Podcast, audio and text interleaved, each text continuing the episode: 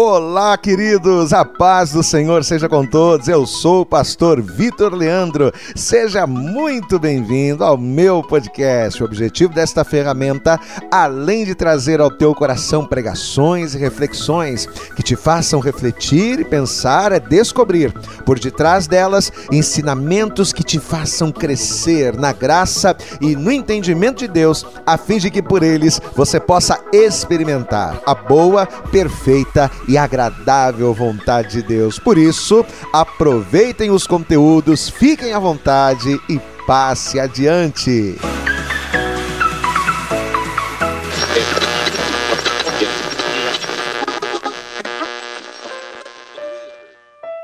Um dos maiores erros que os cristãos cometem é associar os resultados da palavra de Deus em suas vidas a conquistas pessoais é achar que dar frutos em Deus é prosperidade e não quebrantamento. É achar que frutos para Deus são conquistas e não transformações. Vivemos uma geração que, por ter o imediatismo e o consumismo como marcas registradas, está acostumada a usar como termômetro de relacionamento não o que Deus opera dentro de nós, mas sim o que Ele nos proporciona fora. E uma vez que o externo é suprido, ainda que o interno esteja morto, substituímos de nossas prioridades a necessidade de uma vida santa pelas possibilidades de satisfações pessoais que, uma vez palpáveis, além de amortizarem em nós o que é espiritual, pervertendo o nosso entendimento, elas mudam a nossa visão do que de fato é a palavra, pois afinal, o real objetivo da palavra não é nos inflamar na busca pelo terreno, e sim nos inclinar para as coisas que são de cima. Não é massagear egos, e sim confrontar gênios.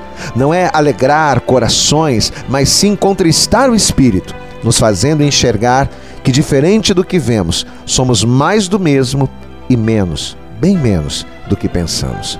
Por isso, se a palavra que ouvimos, desnudando quem somos, não nos faz chorar, ou se mesmo incômoda, se ela não nos confronta a mudar, poderemos, pela dureza dos nossos corações, até manter a coroa em nossa cabeça. Poderemos até manter o nosso lugar no trono, porém, o reino de Deus, o reino dos céus, com toda certeza, esse passará de nós.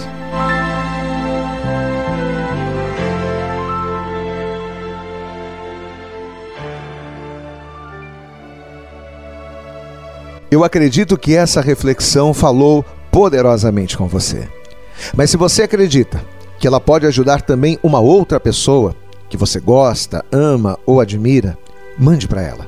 Compartilhe o link ou convide essa pessoa para seguir o nosso podcast. E creia que fazendo isso, ainda que não seja você a ministrar, além de nos ajudar, você estará cumprindo o ID de Deus. Deus abençoe você e até o nosso próximo conteúdo.